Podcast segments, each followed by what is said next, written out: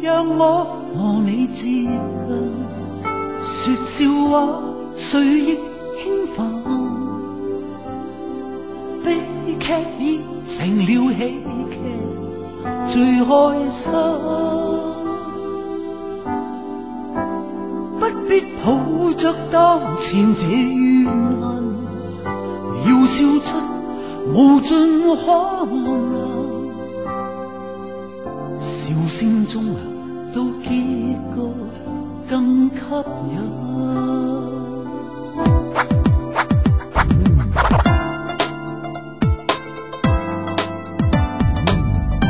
未跌過，未識做人，不會哭，未算幸運，唯有笑修補各樣缺陷。上帝說，若要他做人，都要肯自創命運。能夠笑，開始已極接近。憑着笑，讓我和你接近，說笑話，誰亦興奮。悲劇已成了喜劇，最開心。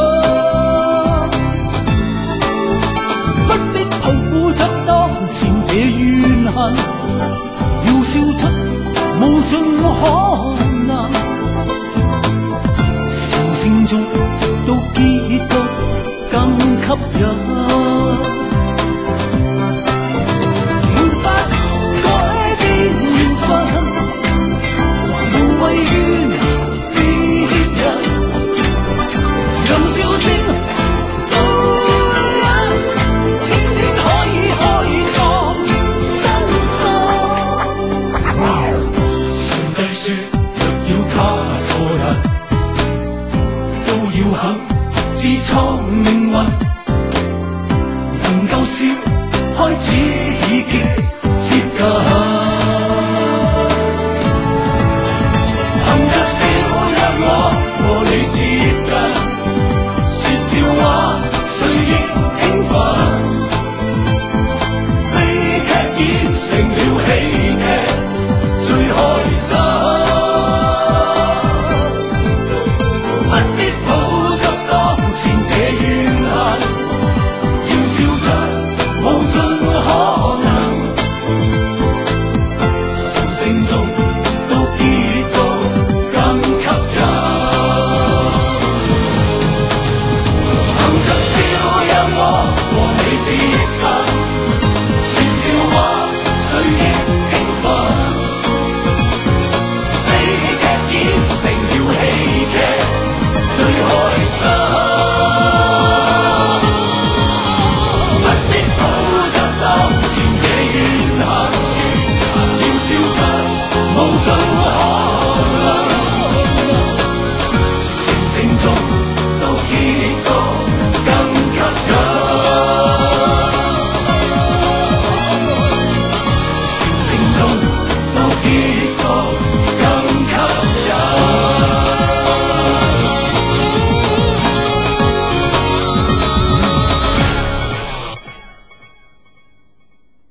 系各位朋友，你哋好啊！你而家听紧节目叫一些事一些情啊，珠江经济广播电台逢星期六及星期日晚十点打后都会准时出现一个节目啊！为你主持节目嘅当然系情长相低 Hugo 同埋阿志嘅。嗯，冇錯啦，咁啊喺節目期間都可以通過呢個方式同我哋發生一個啊短信嘅關係溝 溝溝通關係，冇錯啊。手機去到發短信嗰欄，先撳個英文字母 A 字，再加上你想要同我哋發生關係嘅溝通內 容啊。跟住廣州以外嘅移動用戶發嚟零一二八零八，廣州以內嘅移動用戶咧就發嚟零一九一八，聯通用戶全部發嚟八一七二，咁就掂噶啦。好咁咧，相信好多 friend 咧就诶、呃，应该都知好熟知呢個方法啦吓。咁呢、嗯位 friend 咧好得意啊，呢個短信啊，佢話你好，你有冇睇過《半生緣》啊？哦琴、晚咧我又睇啊，我覺得演得太動人啦，忍唔住淚如泉湧啊！你話好唔好笑啊？祝萬事如意，本來唔係幾好笑嘅，不過你發呢個短信嚟 嘅，都幾好笑嘅，都幾好 笑。哇！誒誒，好多 friend 已經紛紛咁同我哋講誒靚女美女呢件事咯喎，唉，唔诶，唔使急啊唔使急啊！啊我哋十一點鐘之後咧，先至啊慢慢同你分析呢個問題啊，啊。冇錯，冇，因為咧，今期我哋一些事一些情嘅诶討論主題，琴晚已經預告過啦，就係靚女得兩個字，好草簡單，係啊其實真係好複雜啊。係 啊，我哋今日諗咗一日靚女咁樣啊，其實我哋唔止諗乜嘢靚女，一路都諗 緊。出世嚟咁 多年，幾十年都諗緊啊嘛。好，十一點之後我哋講靚 女吓，系好嗯啦，咁呢位 friend 咧就話點解我交過啲 boyfriend 咧都要出國嘅？我嘅宿命咁樣一個問號咁樣啊。诶，你係咪呢個喺個出國嘅培訓班度？ 專識呢啲咯。嗱，下次你識诶嗰啲 boyfriend 之前啊，先查下你出唔出國先 咁 查下嗰啲 啲家世啊啊吓，有冇啲啊诶國外親朋好友啊啊？或啲？者會唔會出國讀書咁啊？係啦，啊，查清嗯咗先開始啊。系系系，唔好咁隨便啦吓。 好咁啊，呢位 friend 咧就話诶、誒我叫豬仔，你一定救下我啊！我诶依家咧有個男嘅話中意我，我都中意佢嘅，不過佢份人咧成日都好似玩玩下咁，我好驚佢玩我，我應該點咧咁樣？哦，玩玩下，你覺得啫係嘛，唔一定真噶嘛。咁可能個男嘅咧又有時衰衰咁，好似你咁口花花啊咁哦樣，成日講。即係得得把口，其實唔係玩玩下嘅，即係你叫佢話唔，即係好似我咁就得啦。你信佢，好似我咁嘅。唔係，我覺得你應該咁樣，你應該拖啊，冇咁快應承佢啊。通常玩玩下啲人咧冇乜耐性啊，啊，啊系啦，佢揾個容易玩嘅人玩下。系啦系啦，一個人冇理由玩啲難嘅嘢啊嘛，係咪先？ 如果有得俾佢揀嘅話，係咪先吓？啊啊， 係呢呢個呢個 friend 係咁樣講，佢話咧，Hugo 阿志，我中意咗一個女仔啊，我同佢表白，但係佢咧只係話對我有好感，未有嗰種感覺，我點先可以令佢對我有嗰種嘅感覺咧？咁樣嗯，啊，咁又好感啊到诶到嗰種感覺，當然係仲有距離係啊嘅，。但係呢一步已經邁出咗好成功嘅，應該。係啦，咁你以後多啲做诶，佢對你會增加好感嘅嘢咪得咯。冇錯，其實你、啊你呢次嘅表白其實唔算係失敗嘅，係啊係成功咗，贏㗎啦係有好感，係係啊嘛呢、個呢、個信息好關鍵噶嘛，係啊有呢個前提，慢慢發揮得啦，係咪先？嗯，係啦係啦，如果咧哇佢根本係好厭惡你咁，你就弊啊係啦係啦，吓。有好感，成功咗好大半啦啊！嗯哼，好咁啊！呢位 friend 咧就話 呢位 friend 係幫朋友嘅啊啊，佢咧我有個 friend 俾我哋以前學校一個女仔勾引，話用哎呀。勾引呢個字啊 哇，呢、個女即仔係好緊要啊！啊，即係好出位噶咯！ 佢話嗰個女仔有男朋友嘅，仲好濫交添咁啊！我應該點樣勸佢咧？佢係一個好好嘅朋友，加上佢咧又好痴情喎咁樣。啊，咁如果你真係掌握咗對方濫交嗰啲證據嗯啊，吓、一啲嘅誒污點證人啊等等，嗯咁啊列舉向你 friend 列舉一鋪，咁我諗佢都明噶啦，係咪先？嗯啊啊，但係如果係就係道聽途說咁樣就好難講 喎。哼，係啦，或者咧用用翻另外一個方法，另外一個方法咧就係恭喜佢。吓啊！同佢講，哇，你叻喎！啊，嗰、個女仔咁樣你都搞掂啊，搞到佢仲飛撲過嚟啊！啊，真係掂啊你！從啊， 此改變呢女仔一生 啊。係咯，哇！佢出面好多仔嘅喎、啊你都搞得掂啊，掂咁啊！ 你係我偶像咁啊，嗱，呢呢個撐我嘅零一七八 friend 係講，個 Hugo 自己口花又話自字口花， 你啲人真係啦咁啊。係咁啊！呢位 friend 阿志，誒、你哋好咁啊！最近我哋去軍訓啊，期間呢，每次集中隔離班嘅一個女仔啊，係我一直暗戀嘅女仔呢，經常偷偷地望我啊！我而家應唔應該向佢表白呢？啊，求你幫下手啦咁唔樣。使唔急，你望翻佢就得啦，嗯係嘛望返佢啦使乜係啦咁多人望啊下你就表白，咪好唔得閒 你，真係系啊，你又成日望佢咧，眉目全情咧，係啦係啦啊，跟住跟住诶诶，跟住咧，大家诶一一一一落課係嘛嗯哼，一落課嗰時咪啊過去诶同佢傾下偈啊咁樣咯，係啦係啦慢慢就得噶啦吓，係啊唔使攞到咁急手機表白啊啊，咁啊大家玩下短信仔啊咁樣 啊。哇，咁有情趣都 講到，梗係啦，哇短信仔啊戀愛一個好有情趣嘅事情， 啱啱。係所以 double 低，佢話我同初戀情人咧，诶、初戀情人啊，初戀情人 啊。 拍咗拖四個月，但係咧我已經同佢散咗成成年啦，我想再等佢三年，我係咪好傻咧？絕對係啊，啊，傻到不堪設想啊！係唔好係等係啦啊！嗯展望新嘅目標，OK，系系咁样诶，呃呢、位 friend 咧好得意啊！呢位 friend 咧诶，呢、個經歷咧，即係唔係隨便都有人有噶。係嘛佢？話咧咧诶，佢話咁樣呃哎诶，诶诶诶诶诶诶诶，哎試用期試用期，我睇下先試用期喺邊呃度？诶、佢話咧個女仔哦诶。誒诶诶诶，呢度呢度，啊哈啊哈佢 Hugo 阿志，friend 小弟呢，闖蕩江湖十幾載，最近一不小心墮入情網，無法自拔啦。但佢呢，只俾一個星期嘅試用期，我點樣？啊，唔知佢哋呢個試用期係係一個咩咩意思啦係咯，係俾一個星用期用咩呢？吓？啊，即係俾一個星期你，诶， 用你邊忽呢？ 一個星期你向我表白咁樣係嘛？定係俾一個星期你要你追到我咁 樣？係咯。啊，用邊忽就唔知 啦。佢哋係盡一啲唔啊。係，我覺得诶诶、誒我我我我我聽過試用期呢诶呃呢家嘢㗎，而家、都興下興點興下樣？㗎嗯點樣啊？點啊？即係個女仔咧，你你追個女仔，個女個女仔又明知诶、誒你你追緊我㗎啦，同埋咧佢對你咧係肯有少少意思。啊，有啲感覺係啊係啊係啊，我邊度聽翻嚟嘅咧？啊。啊啊，係咪莫 凡？啊你又講， 好多人有意見啊，講佢。唔係，即係佢好潮噶嘛？ 咁啊系啊嘛，佢佢喺個潮流啊，煙人類啊嘛，好潮爆咁樣啊，係咯，啊咁咧就話诶個女仔 OK 啦，诶我同你試下拍拖拍一個禮拜啦，啊哈睇我哋夾唔夾啦咁咁啊睇下樣你。feel 去到邊度啦。係啊係啊係啊，哦咁。樣啊啊。哇！你咪講真係好似考試咁考啊呢樣嘢。咁所以咧，好多男仔衰喺呢度啦。啊佢衰乜嘢咧？衰嗰個禮拜咧，大獻殷勤。哦啊，朝早啊接人翻工啊，落送班啊埋送咩人愛翻心。嗯早餐啊。係啊係啊係啊。係啊！結果咧，誒嗰個禮拜試用期好滿意哦喎，一過咗試用期之後咧，就懶 啦。一個 一懶即刻就嗰啲嗰啲嗰啲拗撬多晒啊。 係啦係啦，哦禮埋分其實手啲啊！如果啲女仔咧，你覺得咧，你係應該俾試用期誒、你你覺得有個男仔，你應該俾試用期佢咧，你同佢口講誒、口講一個禮拜，實際三個禮拜啊，試下咁先試到真嘢㗎，係嘛係啊哇！。即係啲男仔辛苦咯，你一搞， 哇！係啊係啊哎呀，死 啊！搞搞錯搞錯邊啦！哎呀，做定啊，入弊啊！ 你知。啊唉，完全唔掂啊！咁樣就吓，嗯，所以試用期啊呢樣嘢咧就一定要不温不火啦，係咪先？你唔能夠去到太盡，太盡你知道誒，即係就 誒後繼啊乏力噶啦，係咪先？係啊係啊不温不火啊，咁唉樣就容易得手一啲啊。 好咁啊！呢位 friend 咧就話：誒兩位好，我認識我我認識一個感情麻木嘅人啊，咁樣。佢話佢二十七年嚟咧都冇愛過人，冇拍過拖啊。佢覺得拍拖係件好麻煩嘅事啊，咁樣吓，咁樣誒、呃但係咧，我哋啱啱喺開開始喺網上結識嗰時咧，佢都係幾口花花嘅咁樣。而家咧誒，雖然話佢已經當我為佢女朋友啊，但只會咧每但係只會啊嚇喺每日朝早咧叫醒我。除此之外咧，經常對我不聞不問啊，仲經常講啲大家心知肚明誒、呃就好啦，諸如此類嘅説話啊啊都。得喎，啊，請問除咗直接問佢之外咧，仲可以點樣咧？呢位嘅 friend 叫可可，係嘛？誒有時有好多網上口花花嘅人咧，嗯喺現實當中咧，其實幾都都咩都幾腼腆下㗎啊就好似我咁 咯，啊！真係啊，你係啊喺網上口花花唔係我咪前口花花，咁樣㗎。係啊，好正經啊，我 覺人嘅點解？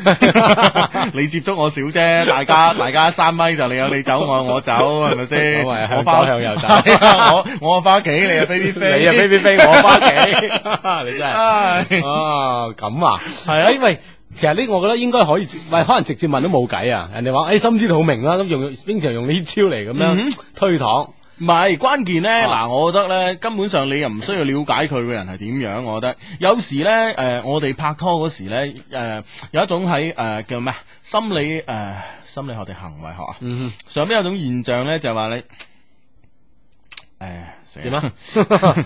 你呢種現象點？你你你講下表象先啊。 即係誒、我哋經常去做一樣嘢咧，嗯，就係話咧，你誒、往往去顧住誒呢件事發生嘅形態，呢件事表現嘅形式，嗯而忘記咗你其實要了解嘅係乜嘢，你想得到嘅係乜嘢。啊哈你明唔明白即係已經忘忘記咗嗰個終極目標啦，係啊就顧住呢個過程點樣裝飾得靚啲。唔係，啊即係你會俾好多嘅嘢打亂咗你啊啊！哈你會覺得形式係重要過诶、呃你想要嗰樣嘢啊啊！哈其實你有時又唔記得咗，其實好似呢個女仔拍拖咁啫嘛，係咪先？嗯咁佢話诶嗰個男嘅，無論喺網喺網上口花花又好，喺诶喺現實生活中係一個對愛好麻木嘅人都好啊！诶、嗯每日只係會叫你起床咁，只係一個鬧鐘啫，係嘛？一個人、啊哈一個人肉鬧鐘係咁啊嘛？唔使佢啦， 系咪先？咁關鍵呢個女仔，你了解佢，你想問佢啲咩呢？你覺得係咪先？關鍵你同佢一齊，你有冇被愛嗰種感覺啊？有冇被愛嗰種幸福啊？如果你冇嘅，你了解佢呢個人，了解佢幾透徹，對於你嚟講有咩有咩幫助，有咩好處咧？嗯哼，係嘛嗯哼，即係你本身已經冇冇呢種诶互相之間嘅戀愛感係覺。咯係咯係咯。哦，啊！你明唔明白啊？啊呢呢位呢位叫可可嘅 friend 啊，你要明白啊，你呢係需要需要一段戀愛，你又需要女仔呢需要一個被愛被呵護嘅感覺，係咪先啊？咁至於佢係一個咩人你呢唔？係要了解一個旁人。啊 佢至於係咩人呢？本性如何呢？其實同你關係不大嘅。如果誒你佢俾唔到一種愛嘅感覺俾你，係咪咁先嗯哼。啊？啊！呢、個 friend 講相低，你哋好，我叫大眼啊！嗯你真係要救下我啦！我同我男朋友一齊咧已經有一年啦，不過咧佢屋企有一個成員唔中意我，嗯其他人都中意我嘅。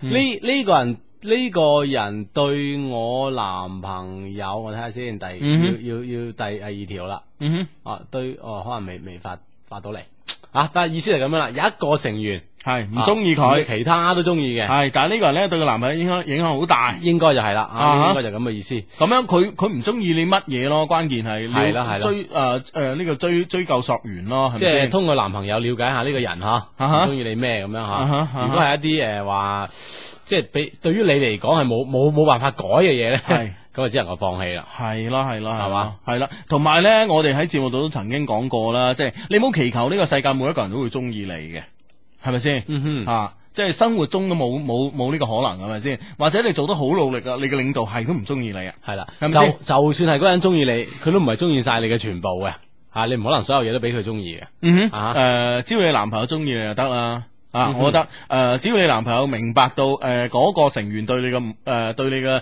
誒呢個偏見係一種誤會咧，你就贏咗噶啦嚇。關鍵你了解嗰個人唔中意咩咁係嚇。啦，然後改變你男朋友嘅睇法。啊嗯 啊，咁就 OK 噶啦啊！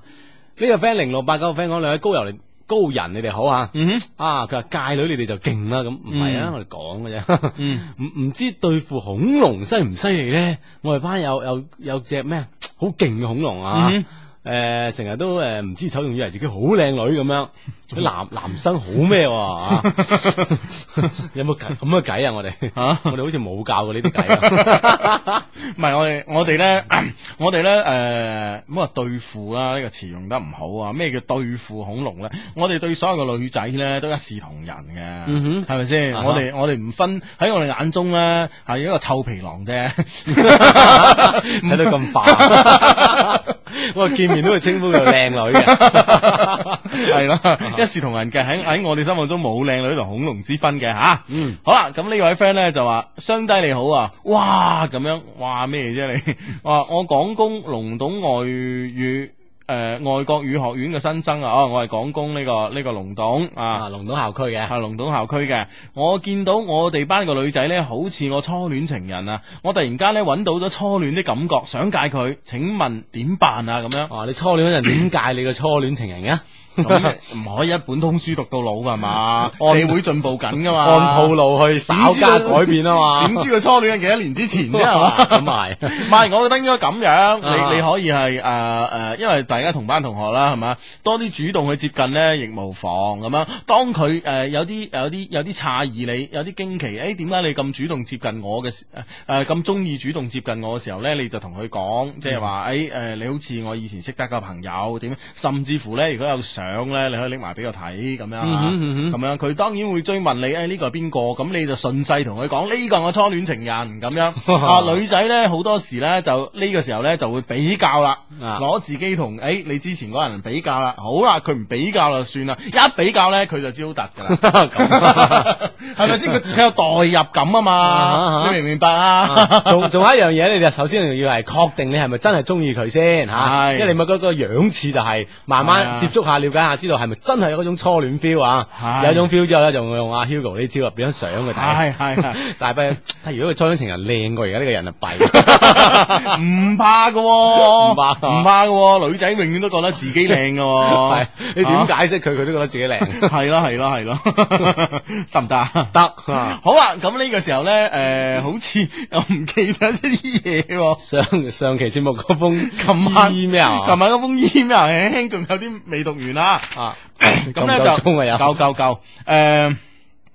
系呃 都夠嘅，咁啊一呃共有五點啦，上誒琴日讀咗三點噶嘛，第四點咧誒呃诶，佢話怕影響學習，想一個人唔诶、呃但佢唔忍心，亦唔捨得诶、呃而且咧男友家人對佢好。哦，呢、個讀咗啦。第五點咧，爭拉扯點啊！我一再退讓啊，希望可以做佢朋友，等待诶将、將來嘅希望。佢一直對我都好內疚啊，知道我一直都好傷心，佢一直都想勸我忘記，仲話咧喺我心態冇恢復之前咧，唔敢對我太好啊，都驚我诶、呃希望越大，失望越大咁樣。我問佢係咪冇可能，佢話世事咧冇嘢係冇可能嘅，嗯可能咧好多年後咧同佢結婚嘅人咧係我都唔頂，我就抱住呢個希望一直喺痛，一直在痛苦地掙扎咁樣，痛苦地等 and 掙扎咁樣。啊，嗯，啊会唔會呢句話幾累人噶吓？啊呢句話我覺得吓咁樣咁一放佢搞到主人公吓，唔係啊，你琴晚咧佢都話咧呢個女仔係高手嚟噶嘛，啊咁啊係咪 先？係咪先？冇辦啊，對不對？係嘛？ 啊，依家咧我哋只有喺社團活動時見面啦，但佢咧都係同男朋友一齊出現啊。誒、佢男友咧早就估到我哋之間有少少嘢噶啦，所以佢都唔敢誒點、樣行埋我度，我都唔敢接近佢啊，連望一眼都唔敢啊。我哋之前咧關係幾好嘅，同佢誒佢男朋友都知，依家咁咧咪仲顯得做賊心虛咯。嗯，呢啲肯啊好必然肯定會有呢種咁嘅心虛啊。系咯，佢話對住呢個思想複雜、诶咁鐵石心腸嘅女仔，我應該點做呢？我直頭覺得佢就係我嘅真命天子啊！但呢，又偏偏好似錯得好離譜咁啊！兩位救我咁樣。嗯，招達嘅人發嚟一封咁嘅 email 啊係啦係啦，好，大家呢，可能咧今日先打開心機嘅 friend 咧，就聽到冇頭一頭冇尾，霧水啊鬼叫你琴日唔聽啊！ down 翻嚟聽下，三個 W 多 E 九七四 dot com 上面，喺個節目下載 down 翻我節目嚟聽得嘅。系啦， 上翻我哋珠江經濟廣播電台嘅诶呢個網站啊，嗯係去到一些事一些情嗰度一點，咁你可以 down 啊，你可以 down 翻琴晚節目嚟聽，你就知道咩回事啦。好啦，信就讀到呢度，诶，嗯點點解決啊咧慢吓？慢解決。你使唔使你嘅聲音響遍全省呢？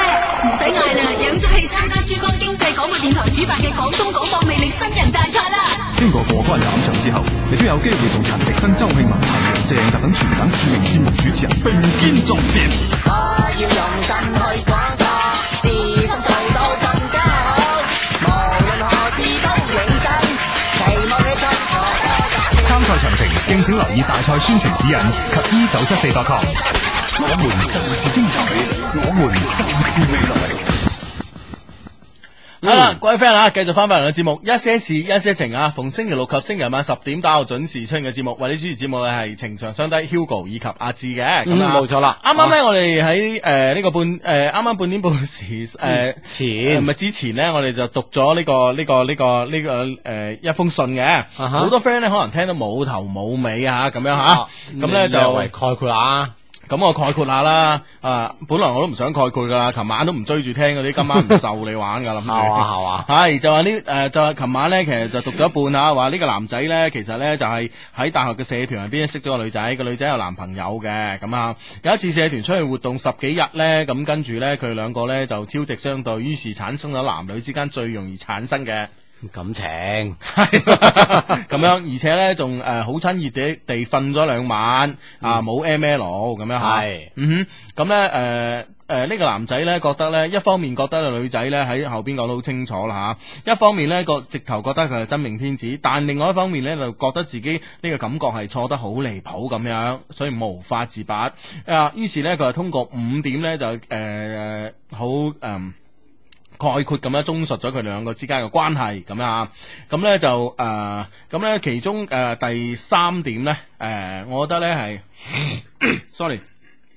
第二、第三點呢，我覺得呢係誒可以對誒、呃可以令我哋對呢個女仔呢產生一個比較具體嘅形象嘅一個。嗯哼，即係了解係啊下。誒了解嘅兩點嚟嘅啊哈嚇，補充翻讀翻嚇。啊咁咧呢個女仔話咧，佢誒唔識點樣去愛一個人，佢只係覺得佢中意佢男朋友，亦中意我。誒、當然係中意男朋友多啲。話晒都有幾年感情啊，年幾感情。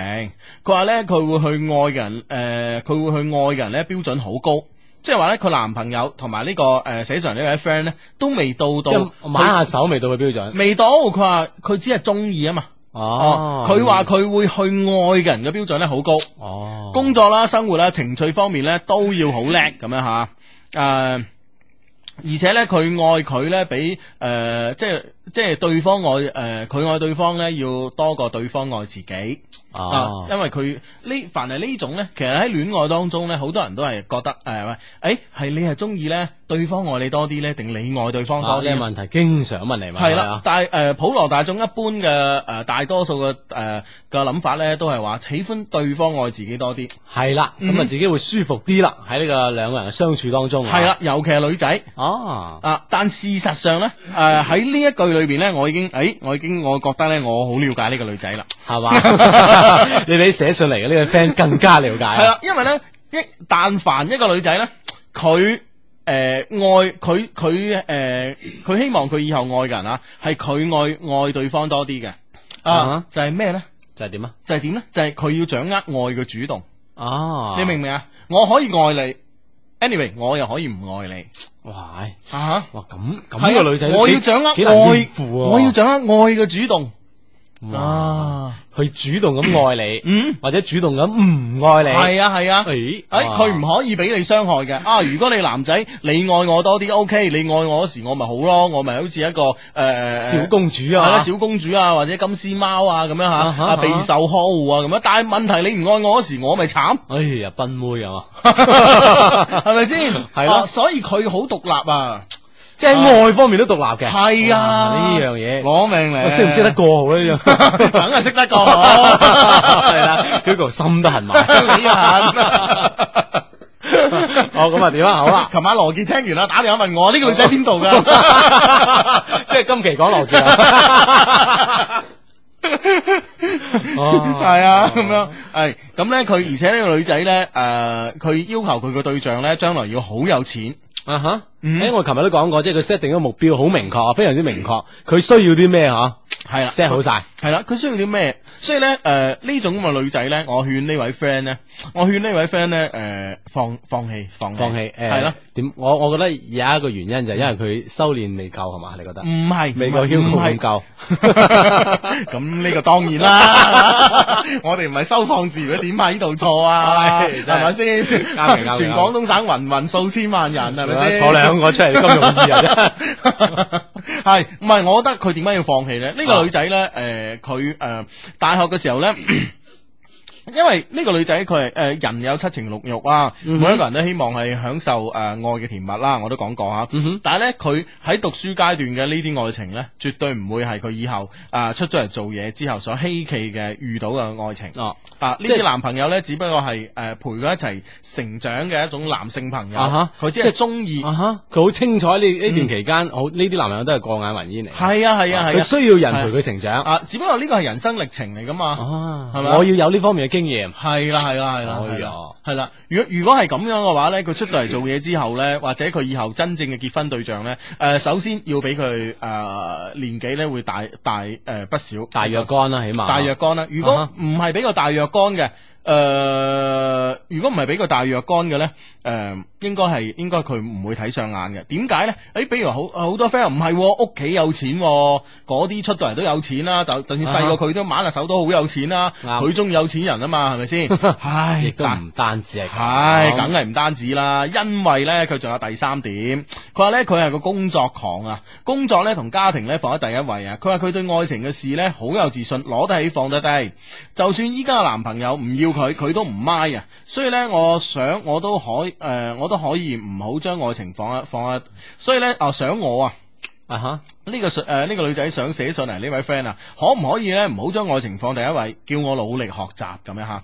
意思咧就話咧，佢中意嘅男男仔或者佢心目中嘅诶、呃白馬王子夢中情人咧，係嗰種喺工作上好有能力嘅人。啊好受嗯係好有成就嘅吓。係啦係啊哈啦係啦不啊！過其實我覺得佢咁所以咧就可能係未必即係話普通诶、呃普通我哋所講嘅有錢仔啊，即係李群埋嗰班咧。你你 嗰班，你嗰班 你嗰班， 即系唔一定係嗰啲咯。當當然，诶、我哋覺得诶诶、誒所謂富豪第二代有錢嗯仔，係咪都係冇能力嘅？唔係唔係，絕對唔係啊！大部分都有能力嘅，嗯。啊，但係咧未必係佢喜歡嗰種咯。啊啊！其實我覺得寫信嚟呢個 friend 啊，識嘅呢個女仔 OK 嘅啊，嗯係啊，我覺得即係可 OK 以㗎教到。佢。其實你都可以用呢種態度去應付喺你喺你學習期間啲嘢。係啊係啊你需要係啊揾女朋友係啊，幫為你一個過程當中嘅幫手，係啊，但係你一度可以當佢係過眼煙雲。系啊，我覺得诶诶呢位 friend 因為因為因為诶呢封信可能阿志打噶，冇打個名 啊，系嘛？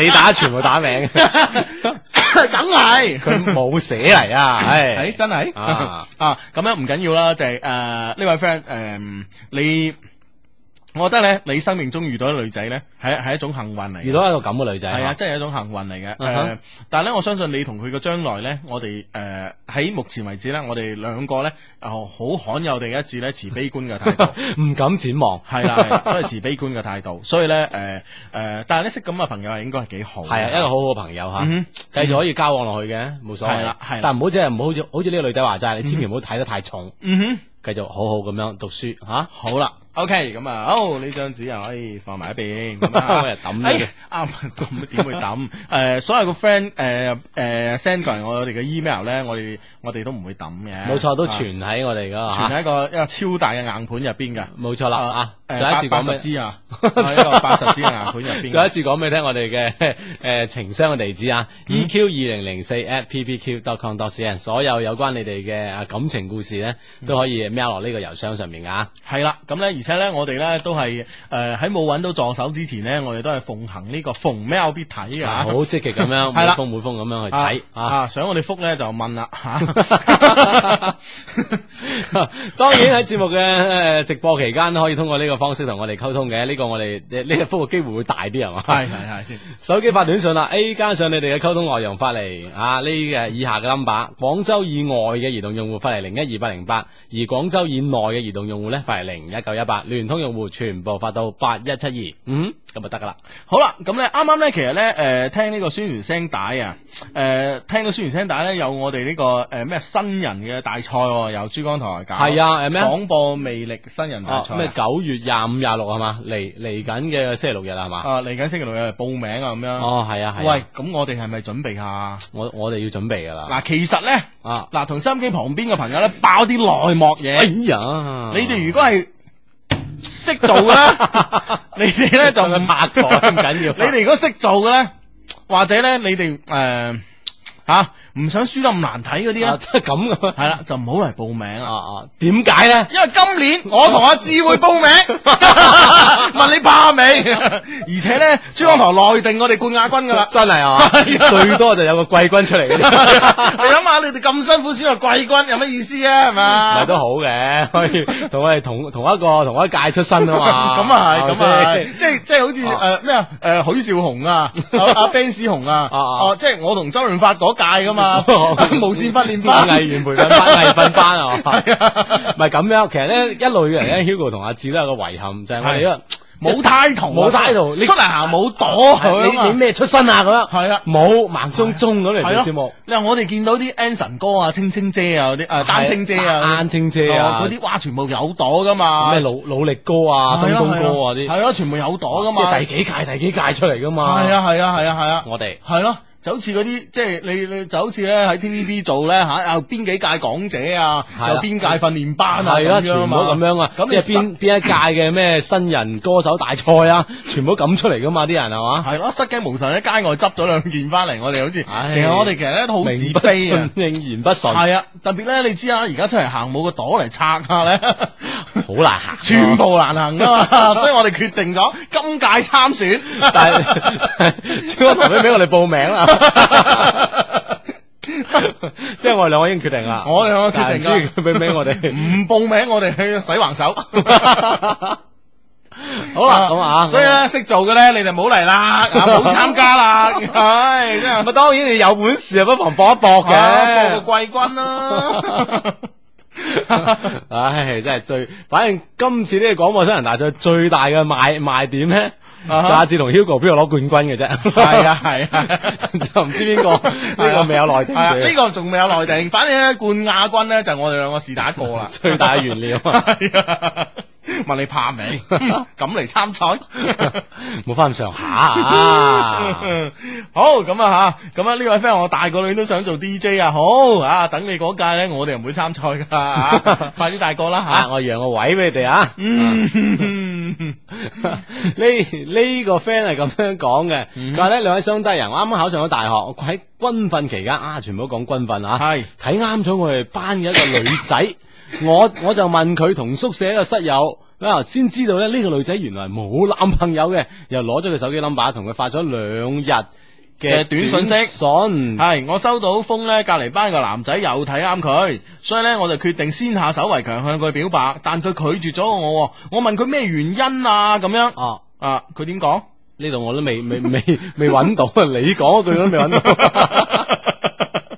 係 喂，其實我覺得呢種表白會太擒青嗰啲啊。係咯雖然有對手，但係你咁咁即係咁倉促、咁草率咁表白咧，嗯一般都係得個衰字嘅咋。係啊係啊啊！所以呢樣嘢吓，順便就係講到呢個信息嘅意思，就係警醒我哋所有啲吓啱啱睇啱人嘅人咧，唔使急吓吓，起下底先吓。嗯，好咁啊，诶、诶、我哋诶，琴日咧收到诶诶 诶一封 email 咧，幾得意嘅吓點啊本來琴日想讀，唔鬼記得咗。嗯哼 OK，Hugo 同志志你哋好啊！我自小诶、呃、学咧，诶、小學，即係而家啱啱上初中嘅啫喎吓。點啊點嗯啊點啊！佢佢自小讀書定係自小學 唔？系，我自小學咧聽你節目之後咧就迷上咗。而家咧，我已經升咗中學一年幾啦，即係初一啦、哦初初二啦嗯或者初二吓。你哋嘅節目咧，令我明白咗好多事情啊！有時咧，你哋嘅節目咧，令我有好大嘅感觸。係 我升咗中學一年幾之後咧，慢慢咁領悟到你哋嘅说話。即係回頭一想，係啦即係係喺啊年幾之前我哋講嘅说話，我而係啦家係啦慢慢嚼啲感覺出嚟啦。係啊，即係好似張無忌咁咧，背咗一一套呢個武 武功秘訣咁哦樣。即係一下子未識用 嘅，係啦係啦，慢慢經過幾次實戰之後就識啦嘛融。啊會貫通。系啦，啊咁样慢慢領到你哋嘅说話。我發覺呢，我以前做錯 咗，诶，後悔點解我唔早啲聽你嘅節目？冇得早噶，你你已經好早噶，聽咗年幾，我哋都係做 咗年紀咁大把啫。哦係 啊，係係咁樣诶、聽咗你節目呢，令我要好好咁學習。诶、呢、個呢係自身必要嘅任務啊！嗯，佢話咧聽到你節目之後咧，我明白到咧人係一種貪新鮮嘅動物啊，而且咧誒、呃喜歡嘅嘢咧誒喜歡嘅嘢咧係會有保鮮期嘅動物啊，啊，即喂，係喺完全唔似一個初中生喎。係啊一係啊年呢一年幾對佢呢啊個，哇，真係對佢呢個一人嘅一生當中死到舉足輕重。 啱指導性嘅作用。 嘅，啱嘅。系啊，而家呢啲學生呢，成日都早戀啊，玩完冇感覺就散嗰種嗰種嘅早戀啊。佢話呢，我就好睇唔起啊。佢係要知道一段有感覺嘅戀情呢，係維持你哋講過啊，維持唔到三十六個月嘅。嗯啊，佢話呢，所以要好嘅愛情呢，诶、诶、更加呢應該有金錢物質啊啊，或者呢，有權力嘅滋潤下呢，會更加好。嗯，啊，佢話咧聽咗你嘅節目咧，令我誒、呃可以應付到一啲事一啲情，所以咧我要更加咁好好俾心機讀書咁樣，哇，俾心機讀書咁樣好嘢。啊，因為咧我知道愛情係有保鮮期嘅，我哋而家玩早戀咧係一事無成啊嘅，反而影響到學業哇啊，，得唔得啊？我哋啲 friend 真係係。咯， 即系，哇！我哋即系呢一年幾嚟嘅，即係可以聊以 至吓，老懷 安慰。你 你你，哇！唉哇，呢位 friend 搞到阿志老懷大慰啊！哇哦得得得 得得，哇！真係我哋啲 friend，我哋嘅 friend 點啊啊？即係唔係話我哋即係喺節目當中嘻哈之後嗬，哇！原來係對佢哋咁有教育嘅。嗯係啊，而且又領悟到咁多嘢咧，我覺得真係幾難嘅，幾難你得啊唔好話㗎係啦係啦係啦係啊，啊，咁啊，希望咧呢封嘅 email 啊，嗯頭先以上说話同我哋而家聽心機所有嘅 friend 吓，一齊共勉吓。嗯，嗯好咁样啊，诶、o k 啦，咁咧呢個時候咧，诶、我要讀一封信，我要讀一封信，係因為呢封信咧，诶係诶好遠寄嚟嘅，好遠好遠寄嚟，系喺边世界嘅边個角落寄過嚟嘅一封信啊？係誒喺诶搵到啦嘛？诶 Beyond 嘅鄉 下哇！ 喺冰島，冰島哇，我真係諗唔到我哋嘅 friend 已經去到冰島啦，哇，想象唔到係啊！啊，已經喺北極圈啦，已經 係，近 啦，近啦！係咯， 哎呀，唉，真係。聽下聽下嚟自北極圈邊嘅，係係你啊係 friend 點講啊？系佢係兩位雙低啊，我叫 A 仔啊，诶、我咧诶诶我收聽你哋嘅超低收聽率節目咧，诶應該係最遠嘅 friend 啦。啊，我係嚟自冰島嘅。哇，係，相信暫時嚟講應該係啊，嗯嗯啊哈，佢話咧有我聽你節目，你哋好彩啦。呢 次 咧啊學晒我啲口 吻，你好彩 你啊好彩 啦，唔係大家好彩大家好彩啊唔係我哋好唔好彩唔緊要，關鍵唔係即係你好唔好唔彩唔緊要，關鍵咧我哋咧讀呢封 email 咧好唔好彩俾我哋總監聽到 啊！哇，喺已經去到冰島啦咁樣。哇！啊細都估唔到珠江經濟廣播電台啊，去到咁 啊！啊，真係系咯，啊咁咧就诶，佢話咧诶。誒佢話咧，誒、冰島啊，都係聽眾啊，你哋嘅節目仲會點低啊？我真係唔明啦，咁樣嚇嚇啊嚇，係啦，啊呢個問題都幾困擾我哋嘅。啊係，佢話咧誒，因為生意嘅關係咧，誒、一家人咧上年咧誒、全家咧就移民咗去冰島。哦佢話咧，我仲喺江門嘅時候咧就有聽你節目，到咗冰島咧仲係戒唔到啊，所以咧就每個禮拜咧都係上網 down 翻嚟聽，你哋嘅節目咩都好啊， 佢佬廢鬼事讚埋你哋啊！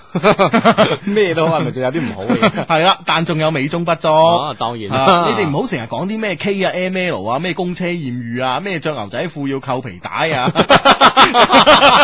牛仔褲扣皮帶 都冇咩太大問題啊嘛。 係咯係咯，唔扣啊大問題啦，大 佬。啊，牛仔褲穿皮帶啊之類嘅話，哦啊，如果唔係我定力好咧，就唉， 係就不言喻啦啊。啊，佢話咧，但係問題咧就咁樣，一講起呢啲事咧，Hugo 總係狂笑一餐，啊搞到心機咧就都就嚟爆啦啊嚇。佢話仲係自治好，一邊喺度講 Hugo 你呢個人啦咁啊。幾好，剎住個掣 咯。 但係我諗佢心裏邊咧都聽得好開心嘅， 唔係身邊唯一 friend 聽得開心啫。哎啊係 係咁樣誒。呃佢話講翻正題啦，冇嘢咧就唔揾你哋相低啦咁樣啊。我總係有啲感情嘅問題咧，先會搞你哋嘅。我喺冰島，我喺冰島嗰邊嘅唐人街咧，就係誒嘅華僑中學入邊咧，就全部都係中學人啊。我依家咧就讀緊初二，嘿， 初二仔係。講我愛情故事咧，就要從初一講起啦， 得唔得啊，大佬？初一都 係算唔算得上係愛情故事啊？係咯，友情啫啩。系係系系啊！你啊，你应该啱啱咧，应该诶，应该你诶单翻嚟听嗰时啊，你應該留意翻啱啱之前我哋嗰封啊你封 email 信啊之前嗰 封 email 係啦，人哋都係初中啊，咁樣，但係你明白幾多個道理咁啊啊？哈但好啦，見你咁遠，幫幫你啦啊！浪誒咩？唔係 Long Island，係 Iceland 啊，係咁樣啊。 係誒、我咧就自認都比較靚仔咁樣啊，身高一米七零啊。記住，我先十四歲，而且咧仲仲有得發育啊。咁啊當然啦，十四歲啊，系平時中意打籃球啊，成績好好，喺尖子班裏边讀書啊，所以咧都好受女仔喜愛。但係咧，我一般咧都睇唔上眼啊，對佢哋。哦，我打算咧將初戀咧啊留翻初中以後咁樣吓，咁樣啊好啦，咁咧就诶呢、個時候咧到咗冰島咧，終於遇到佢嘅出現啦，咁樣吓，佢嘅 A 女啊。喺一次班嘅討論會上咧，我辯誒、呃我辯論咧就贏晒班上面嘅所有高手，咁犀利，係啦，所有同學咧都給予我尊敬嘅眼光和熱烈嘅掌聲。哦，哎 呀，喺某一個角落，一個清秀嘅女仔咧，帶住微微嘅笑容，給予我不一樣的鼓勵啊！我當時咧仲以為佢係崇拜我而已啊，但喺八月十五嘅一個聯歡會上啊，呢個係公歷嘅八月十五啊，sorry 啊，我行我行下行下。一個清 杯上行 下係啊 唔知咩啦，一個清晰嘅黑影咧行到我身邊啦。佢咧就係 A 女啊，佢用上次我所記憶中嘅傻傻嘅微笑同我講：，誒、你咪 A 仔咁樣，我話係啊，咁樣嚇。哎啊咁我莫名其妙啊，咁樣。咁咧佢咧女仔同佢講：，我小學咧個同學咧個名同你一樣喎，咁樣啊。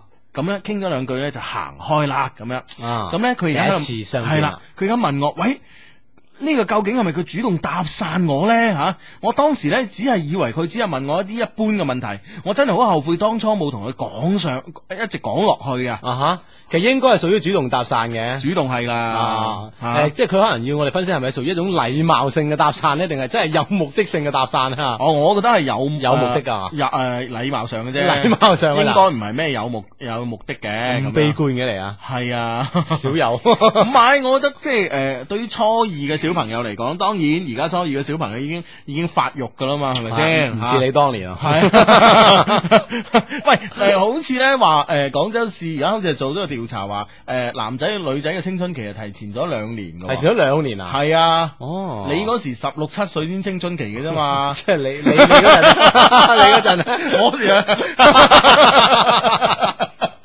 係真係 哦咁嘅，係啊提前咗兩年係嘛？係啊係啊。就冰島又唔知提前咗幾耐， 冻啲嘅地方咧，啲人你係發育早啲定慢啲㗎啦？ 早啲啊，我覺得。 點解嘅？唔知啊，我咁估嘅啫，啊，你覺哦得熱帶地方係反而發育得慢啊？我覺得唔係咯，係嘛？我覺得調轉啊。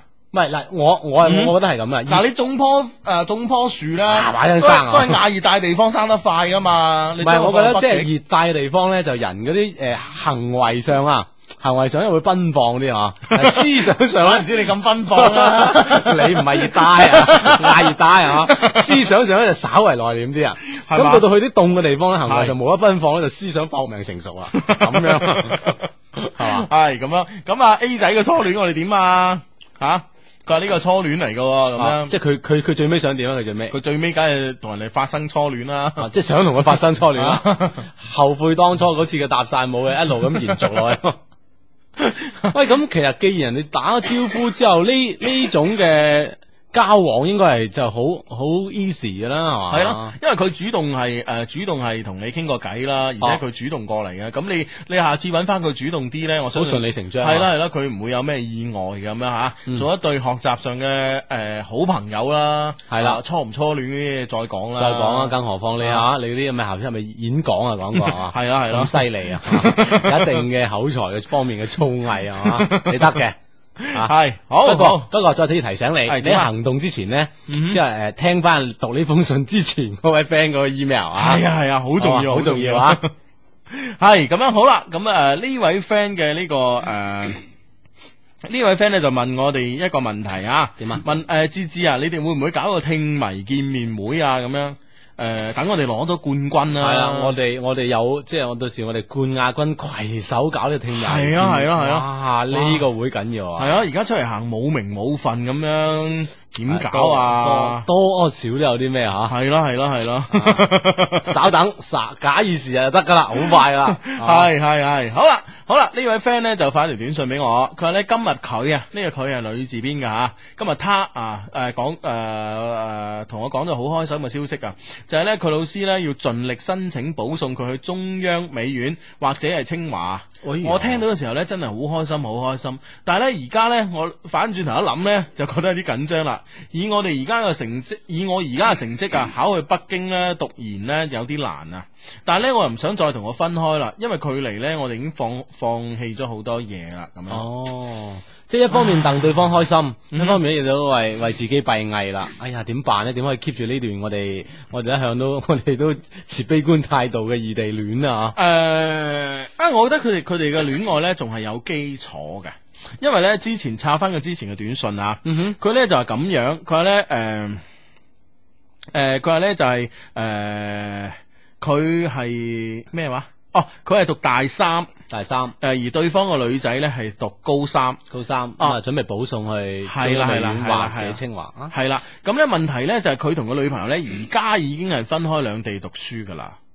即係佢唔想啊，又要再分開啊，係啦，四年啊，五年啊，係啦係咁啊啦，，咁咧所以咧佢咧就想咧就話個女仔咧去邊度去考上邊間大學咧，佢就去邊度讀研咁啊哈樣。但係慘啦，而家嘅老師咧玩佢哋咁樣， 北京啊 㗎整咗兩間咁 top 嘅， 好難啫嘛，特別清華係咯。係咯，所以佢就唉，佢已經咁樣啦，仲仲大學又要分開，佢真係唔想分開，想問我哋點辦咁樣。誒喂，呢樣嘢真係冇冇辦法㗎喎。都有辦法嘅，係嘛佢好彩啦，撞到係嘛我哋， 諗諗先。 O K，諗下先啊。系啦，繼續翻返嚟我嘅節目啊！一些事，一些情，逢星期六及星期日晚十點打我都會準時出現嘅節目。為你主持節目當然係 Hugo 同阿子啦，我哋嘅暫時嘅檔咧就叫做情長相低。 啊，嚟緊啊， 嚟緊咧參加完呢個新人大賽咧， 朵啊響好多。 係啊啦，就響好多噶啦。 冇錯，咁啊，繼嗯續同我哋啲咁響朵嘅人發生呢個短信關係咧，非常之簡單。手機發短信嗰欄 A 加上你哋嘅溝通內容，廣州以外移動用戶發嚟零一二八零八，廣州以內嘅移動用戶發嚟零一九一八，聯通用戶全部發嚟八一七二，咁就 OK 噶啦。系之前嗰個咧，我諗咧可以咁樣啊啊，，即係之前咧就 係诶講下啦吓，诶個女仔咧高三女仔高三，佢大三咁樣，跟住咧個老師話啊要咧，保送個女仔啊上點都保送個女仔呃诶啊去。清華或者中清華央美院啊。系啦，咁咧佢咧就死啦，佢諗住考研咧就陪個女仔，哇！點知北北京都高校啊，啊，北京都，不過我諗北京都有啲诶诶唔係一線嘅高校嘅，差啲嘅學校啊，係啦係啦係啦，咁考過啲學校嘅诶讀研咁樣就可以一齊喺北京咁樣，啊就雖然唔同學校啊，係係但係都見面應該，但係都係嗰忽噶啦，啊都容易係高校區全部喺晒，基本喺晒一度啊。係啊係啊，都嗰忽噶啦，都都近噶啦咁樣。另外咧，或者唔得嘅話咧，其實而家北京咧係好多機會啊，我覺得。你吓啊，我覺得咧而家嗱，你你你睇你睇诶、呃全中國啊經濟最發達嘅，嗯北京、上海、廣州啊，或者深圳咁樣吓。等等啊，嗯，咁所以咁呢我覺得佢哋北京都好有機會咯。好多特別好多嘅就業機會啊嘛，你你意思指啊？诶、多機會咧就涵括晒所有機會啦，包嗯括發達嘅機會 啦，係咪先？ 啊啊咁所以诶。诶。界 仔界女嘅機會啊，咁都有好嘅多機會， 都有嘅。哦，所以咧，诶，其實你可以考慮去去試下北京揾嘢做啊。啊我我覺得都係一個唔錯嘅選擇嚟啊即嘅。係大學畢業之後，系咯系咯。啊，就算誒、呃到時喺嗰度啊，比如話唔慣啊，點點點，但係咧，我同你講喺中國做呃誒喺、中國做嘢咧，一定要靠咩咧？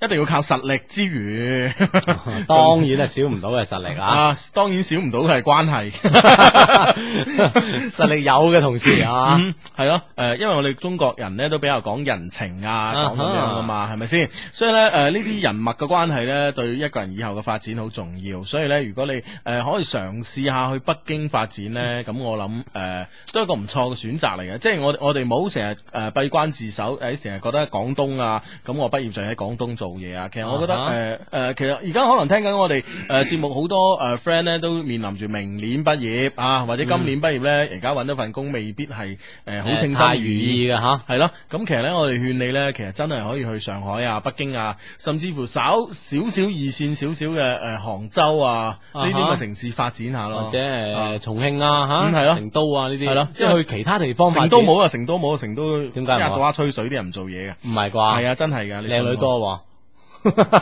咁又咁又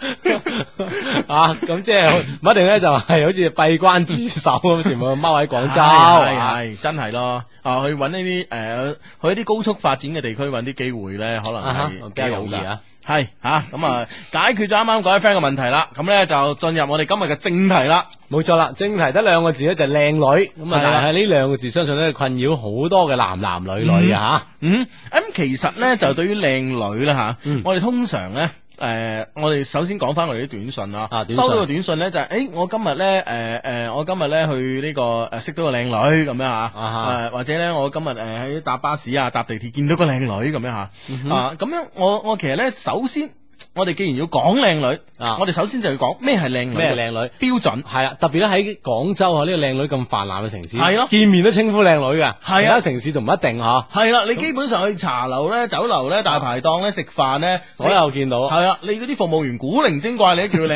女 啊，靈精怪嘅靚 女，靚女過嚟埋單噶嘛？ 係啦係啦，靚女加水咁樣， 係啦，都係咁樣，特別喺呢個城市一定要 定義好咩叫靚 女啊！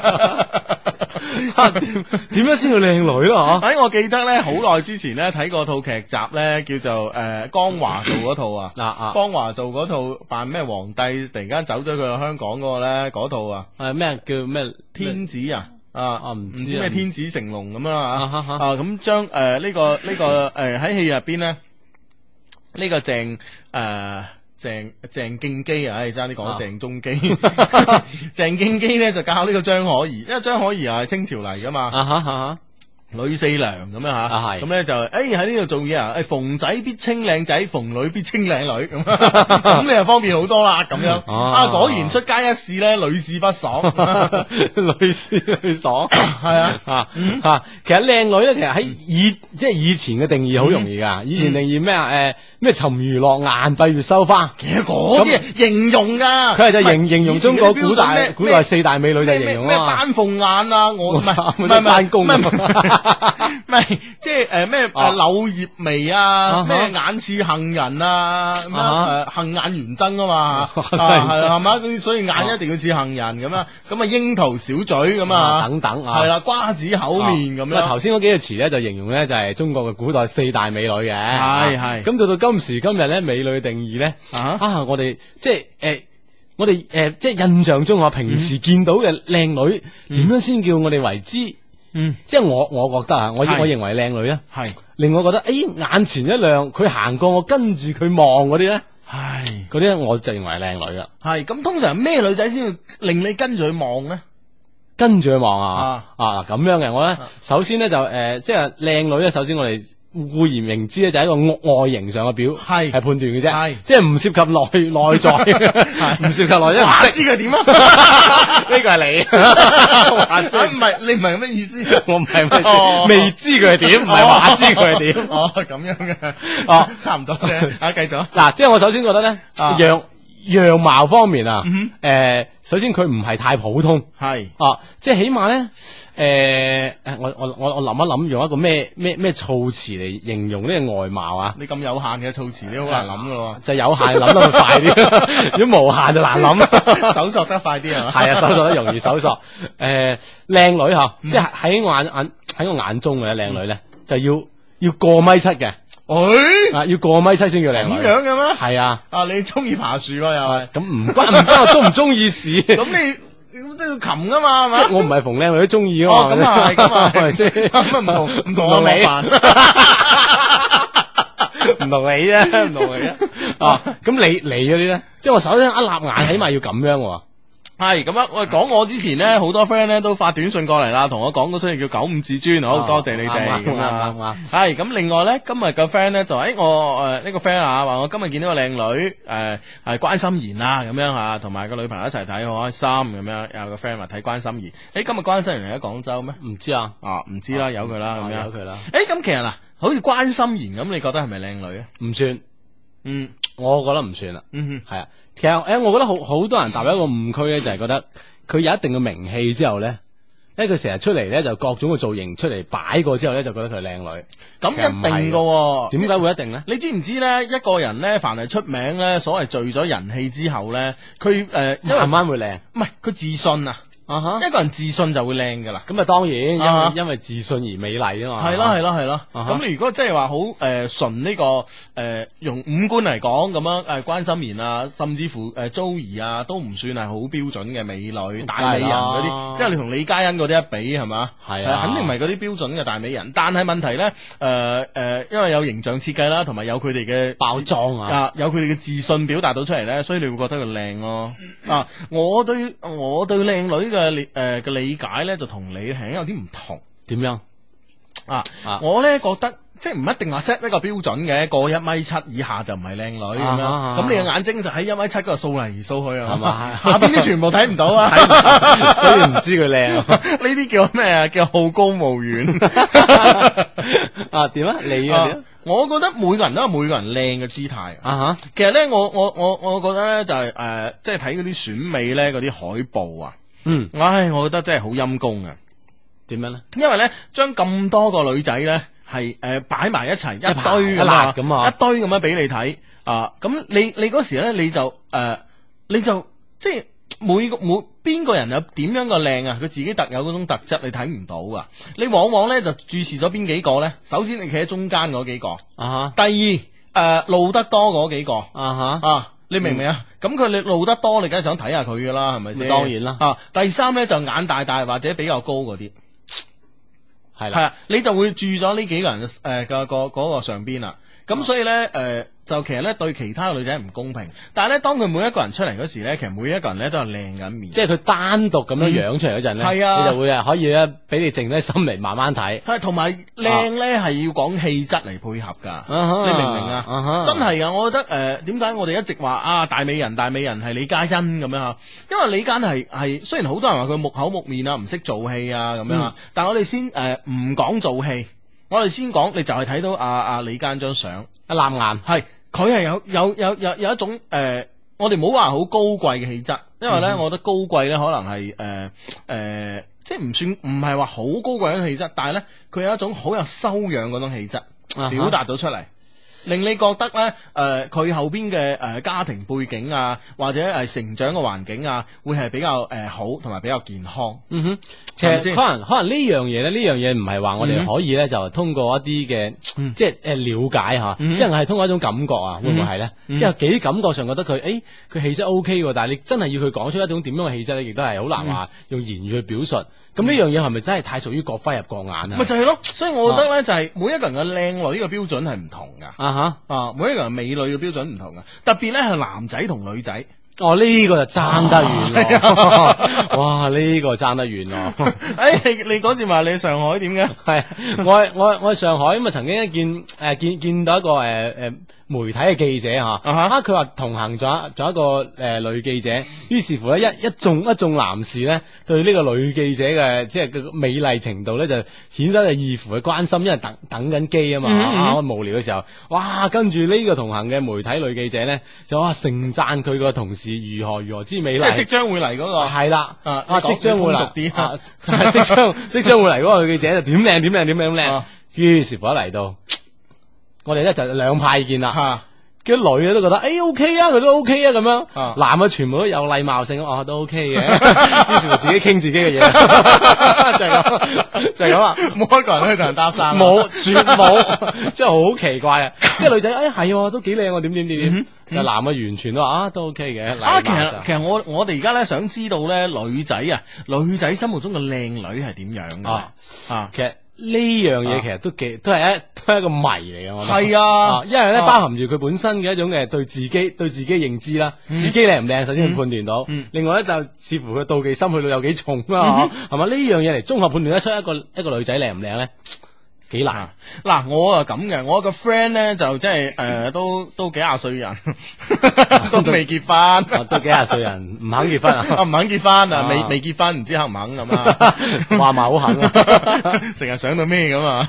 咁咧佢咧就誒、呃周不時咧都有啲好深嘅朋友啦，身邊係介紹話一啲介紹啲靚女俾你識啦咁樣。啊哈啊哈每次咧佢都抱抱住一個好高嘅期望去嘅，但係咧大多數時候咧佢都失望而回嘅。哦咁咧點解咧？哦咁咧就係話好多人咧，其實咧個心目中嘅靚女啊，嗯特別係女仔介紹俾佢啊。哦嗰啲咧，誒誒誒誒，我我有個我有個女女女女性嘅朋友咁啊，啊好靚啊，介紹俾你識啊咁點樣，點點點點咁啊 嚇。往往嚟咧都唔係嗰回事啊嘅，所以我覺得女仔咧啊一定係覺得唔夠自己靚嗰啲咧，先係叫靚女啊嘅。係咪咁㗎？ 我覺得係咯，啊你覺得係？ 係啊？啊都有呢個可能，係啊但唔能夠絕對，係咪先？啊係咪啊喂其實我聽你咁樣講啊啊，即係視乎一個女仔靚唔靚咧，嗯，同呢個期望值好有關。梗，係啦。即係如果你期望值低啲咧，好低誒呢個女仔真係靚女嚟嘅。可以係啊，啊咁樣如果期望值就高啲咧，佢就有冇搞錯？錯？哇！咁呢個靚字真係好飄忽㗎喎。係啊啊，所以咧，我哋今日傾呢樣嘢咧，首先要將呢個基礎傾掂。哦咁即係樣講明俾你聽，靚係飄忽嘅。 系啦，靓系飄忽嘅，係啦呢個我哋第一個 結論係各花入各眼嘅。系啦，咁好啦，咁啊喺喺呢個大前提之下咧，我哋就要重重點咁分析啊，靚女究竟佢有啲咩好，有啲咩唔好嗯唔啊係嘛？重點分析之後之前咧，首先要講，既然靚女係好飄忽嘅，啊係各花入各眼嘅，係於是乎咧，呢個世界上咧，誒啲好賤嗰啲詞咧，類似豬扒啊、恐龍嗰啲咧，亦係各花入各眼嘅，亦係好飄忽嘅。啊，亦都唔係絕對嘅， 係啦係啦係啦啊啊！假如你係一個女仔， 啊呢個梁東話頭，你識個女青年咁 啊！如果有人話你好豬扒，有人話你恐龍，唔緊要，嗰啲係佢一家之言啫。可嗯係啦能喺其他人心目中咧，你會係靚女。系你馬上係一個好靚嘅靚女啊嗯，啊，咁樣好啦，咁呢位呢、個呢、個唔知係男仔定女仔啊？喂，呢、個呢，因為因為關於靚女嘅討論呢，我哋希望係知道係男仔發嚟呢定女仔係發啊，嚟，因為呢個爭好遠嘅。係啊係啊係啊，所以麻煩咧各位發誒、呃短信俾我嘅時間上咧就誒、呃先寫我係男或者女，或先寫男女就得啦，我哋識了解啦，係啦係啦啊我識理解啊，sorry 啊，咁樣好嘛？好咁啊！呢位嘅 friend 咧就話誒 咁樣誒，呃哇、我我我識得個靚女，佢只有一米五，而我一米八五。呃誒咁、樣，但我真係好喜歡佢，你覺得我喺度天長地久嘛？咁嗯樣哦，咁啊， 係咯。誒，咁、呃我覺得誒，呃靚、女就你覺得佢靚啊嘛， 咁天唔天人哋狗係靠你以後經營嘅，關鍵你而家覺得佢係靚女，啊咁你咁先有經營嘅啊機會。係係係，嘛好啦，有人問你阿芝芝啊，你唔中意關心妍係咪佢唔夠米七 啊？都唔關事啊 嘅。阿志武話唔中意關心妍，係啦佢話關心妍唔算係佢心目中嗰種靚女，係啦，喺你心目中孖手真係靚女嚟噶吓。哎嗯咁樣，诶、呢位诶呢、位 friend 話都問我哋嘅，佢話咧點界定靚女啫？氣質、身材、內涵、外貌，各花入各眼喎咁、樣係咯。啊，而家我哋得咗得咗條結論，咪就係咁咯。啊係咯係咯，啊嗯靚女好飄忽噶嘛係咁啊！啊呢位 friend 就問你阿志，佢話點啊你覺得咧一個靚女嘅身材指數咧要幾多咧？即係喺喺身材啊，啊喺成喺呢個成個靚女嘅呢、個呢、個指數啊。吓啊嘅比例要有幾？佔哇，幾其實多其實呢樣嘢咧，诶，即係我真係唔係太有研究嗬。唔係，其實咧就係、簡單問一句嘢，啊你覺得身材靚、樣靚呢兩樣嘢，你會較注重邊樣？教住用邊樣啊？嚇我會教住住樣，嚇，係啦。即係唔在乎身材嘅。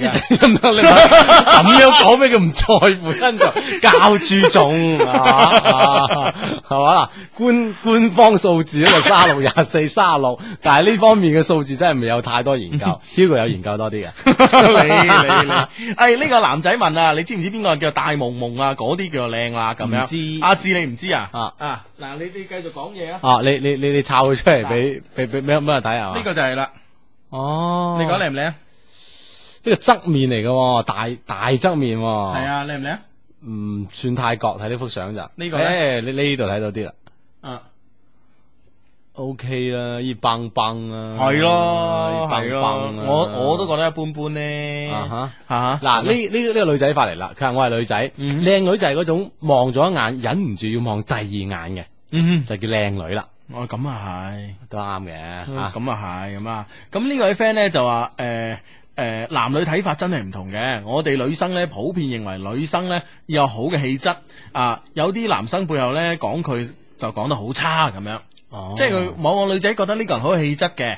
咁咧，佢就覺得佢靚啦，係嘛？但係誒、呃啊另外男男生嗰方面咧，又覺得佢好差啊啊！我都話㗎啦，女生一般認為唔夠自己靚嗰啲先叫靚女嘅。啊啊就冠 誒即係冠冕堂皇咁樣叫佢做有氣質咁， 俾個好稱呼人哋啊。系 咁呢位 friend 咧就话你你觉得梁咏琪靓嘛？好多人咧都话我似 Gigi 啊，诶系靓女啊，我认为身高适中，有气质，有灵气，有学识咁样。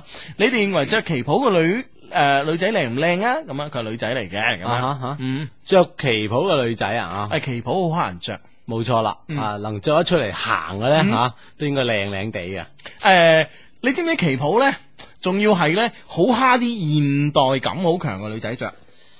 因為咧旗袍係咪 俾人即係俾人用一種嘅心入邊嘅誒主觀界定咧，佢係一種嘅古典嘅嘢啊嚇。唔係，我所謂我所謂講嗰啲誒現，即係比較符合現代粉誒、呃、審美標準嗰啲咧，啊哈係咩咧？就係話誒，其實咧，我我哋咧所謂我哋所謂中國嗰啲現代審美標準咧，係其實係誒、呃受呢個西方嘅審美標準係、呃影響影響得好緊要嘅。啊哈咁樣即係大胸啊，咁樣啊細腰啊 ，啊隔肥臀啊， 係咯個 hip 啊，咁樣嚇，嗰啲叫靚。但係咧，你有冇發現咧，鬼妹咧係着旗袍係永遠都唔靚嘅？吓點解咧？就係咯，就個 hip 位太大咯， 個胸又太大咯，咁樣咯啊，係唔靚嘅。反而咧，中國嗰啲咧，誒溜溜瘦瘦啊，所謂高瘦平嗰啲啊，馬下手會靚嗯就過，撐得住啊馬下手會靚過嗰啲啊，啊哈，係啊。各有各味道啦，所以係啊就唔應該係全部都攬住咁樣着旗袍 啊。好咁樣誒，咁誒呢呢位咩話？呢位 friend 話誒誒。诶，我唔係靚女，但我喜歡靚仔。下期開期靚仔好唔好 啊？啊，都唔係話唔得嘅吓。喂，你做咩啫？你喺度吓？啊，我咪睇緊短信咯。啊哦，你咁你要讀先得噶， 大家大家理解唔到你嘅心聲噶。我話都唔係話唔得噶嘛，我話下期做靚仔啊嘛。 你讀啦，你讀啊啦。佢呢度咧就咁樣講，佢話靚女吓，啊至緊要就要眼大、鼻鼻尖、瓜子面咁樣啊。咁就叫靚女啦。然之後你你女 朋友就係咁樣樣啊嘅，所以你嗱嗱聲咁樣講 啊。 方死個女朋友唔開心啊嘛？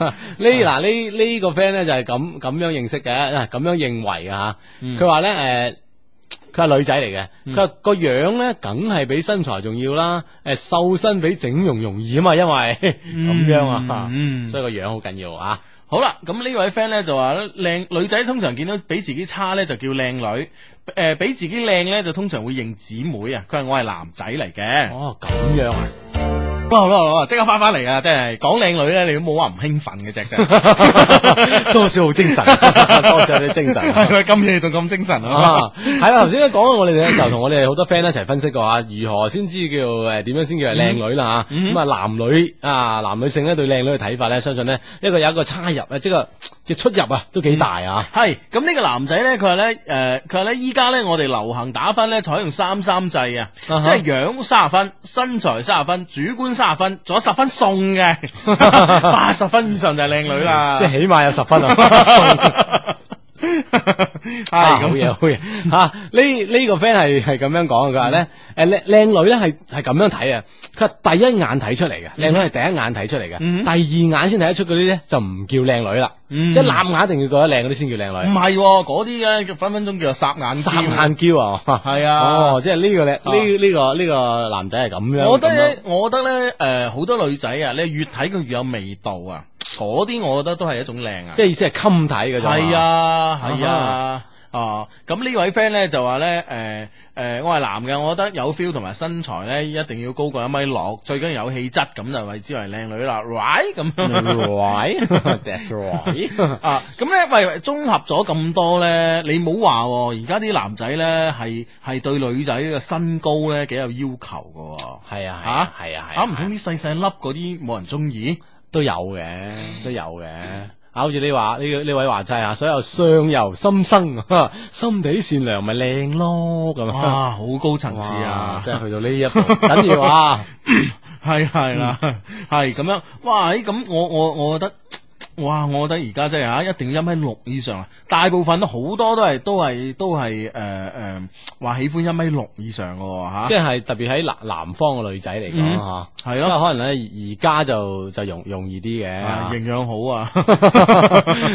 發育早啊咁樣。唔係，即係講真嘅喎、啊我睇過一個誒誒、呃之前睇過一篇文章啊，佢話呢一個地方嘅社會經濟發展咧、科學技術發展咧同文化教育發展咧，對呢個地方產生靚女咧係係好有幫助嘅，即係起呢度一個正面嘅作用，梗係啦，即係發展得越好，靚女越係多嗯咯。。我諗經濟好嘅地方就係事必然嗰啲人嘅誒基基本上營養好啊啦，首先營養好或者係教育好係啦，啊咯，嚇教育好就有氣質啦，冇錯咯，營養好啊，有有身高啊有樣身材啦啦， 咁樣啊其實都有道理嘅，係啊係啊係啊咁而家犀利啦，靚女又係一種生產力啊，等等等啊。係啊，美麗係哎一種力量啊，哎而家。 呦，啊其實靚女嚇，嗯靚女誒，除咗話嘢誒，佢越可以吸引人之外啊，係仲有咩好處啊？